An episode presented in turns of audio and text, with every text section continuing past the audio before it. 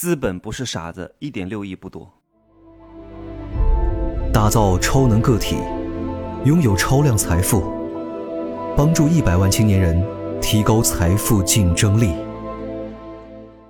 Hello，大家好，我是真奇学长哈，已经回到了成都，现在是十点五十六分。呃，在五月七号之前呢，我都不会离开成都，要把课都录出来哈。贵人课和社群运营课，因为。呃，贵人课的整个课程框架还没有出来，所以我卖的是盲盒价，五十六个已经全部卖完，七七七，现在都是九七七，已经一百多个人了，好吧。哎呀，昨天我相信各位都看到这个新闻，郑爽一点六亿啊，他的那个前对象举报他，害他。我说这两个人到底是有什么深仇大恨呢？就非得把对方置之于死地不可吗？当然，这两个都不是什么好东西哈，我觉得。而且我觉得各位看问题也不要看得太片面。我觉得已经不可能是他们两个之间的矛盾了，因为牵扯到背后还有很多的利益公司，他们的影视公司都可能涉及其中。至于这其中的一些套路哈，一些深层次的原因，我在这里就不讲了，我就讲这一点六亿。哇，很多人讲哇，一点六亿，凭什么明星能拿这么多？他们永远看问题都看在一个非常片面的角度，凭什么？这是因为比你拿得多，你就觉得别人凭什么吗？那你还天天觉得我拿得多，你觉得凭什么？为什么跟我咨询一下这么多钱？为什么我的课别人都卖几十，你要卖几千呢？啊，对吧？因为他老是拿那些低配的东西去比。资本不是傻子，就像付我钱的人也不是傻子一样，他一定是觉得值，能值回票价。资本投。这个郑爽一点六亿，一定是觉得这一点六亿能挣回来。你从你的角度，你一个月拿几千，觉得哇，一点六亿太多了，一天挣两百多万，哇，我得挣多少年，几千年才能把这个收入全部都挣回来啊？太不公平了。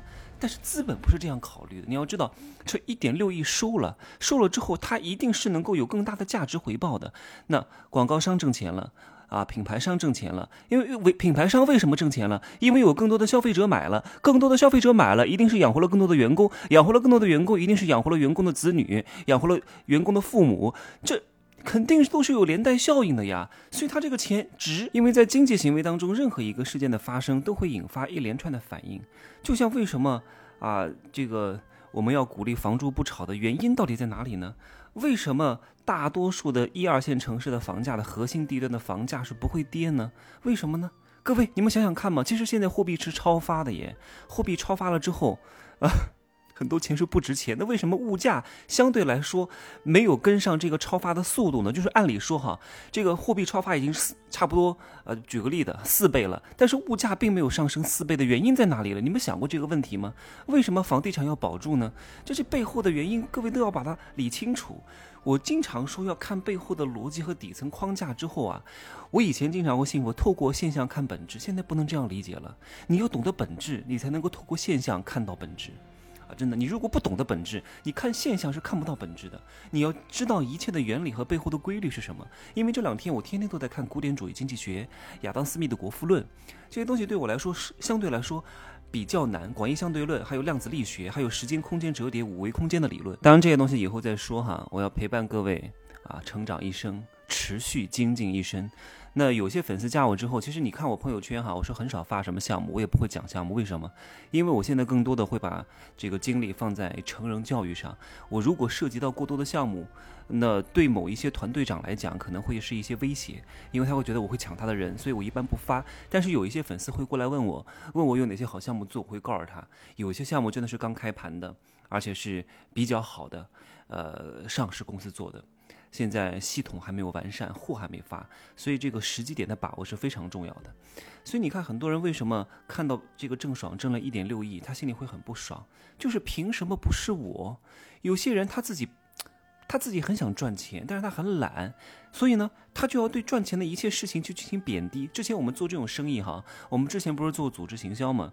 天天受到别人的打击，为什么会打击呢？因为他得不到。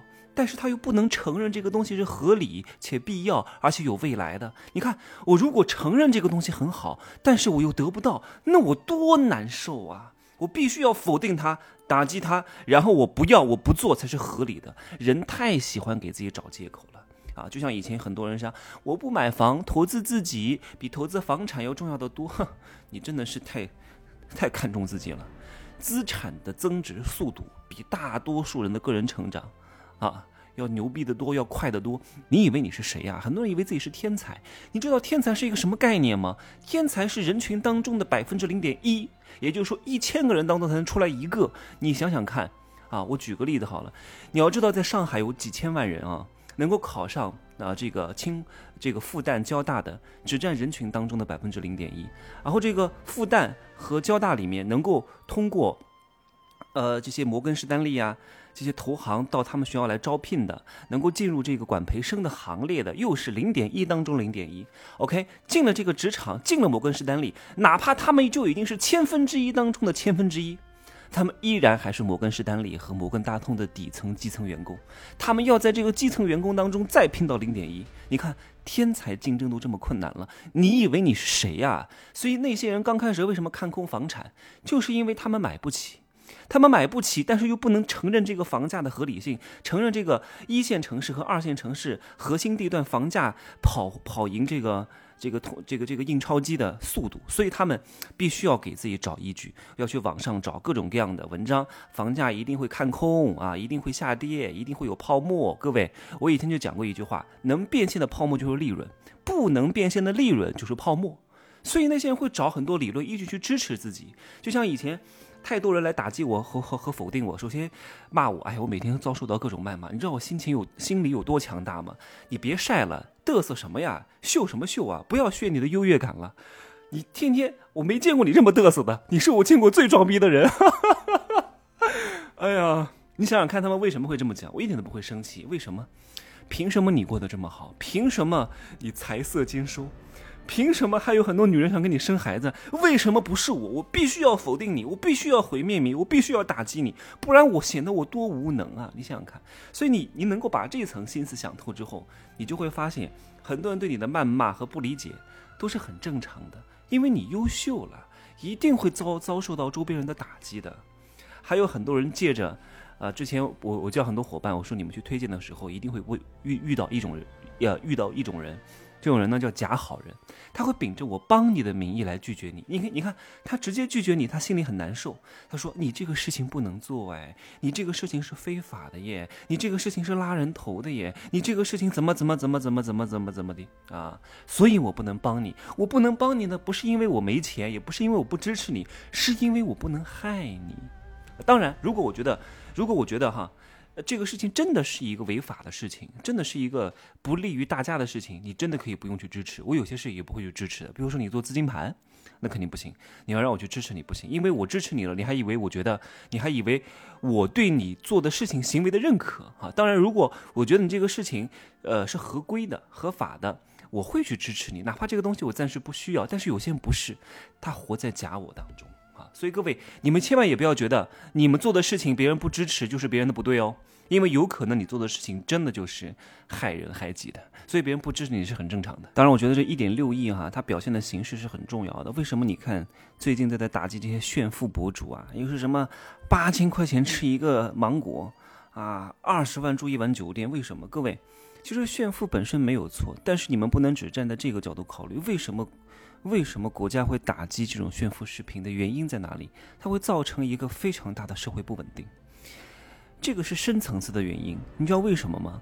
就是因为太多人的心理会失衡，一旦心理失衡，就会产生……哎呀，这个好敏感啊，也不能讲太多。就是你，你明白吗？我举个例子好了，你原来吃，你原来一个月拿一万块钱啊，然后呢，你每天吃个方便面，觉得很满足了。你看到别人吃个芒果一千块钱，吃个海景餐厅，吃碗面条花一千多块钱，你心里会是怎么想的？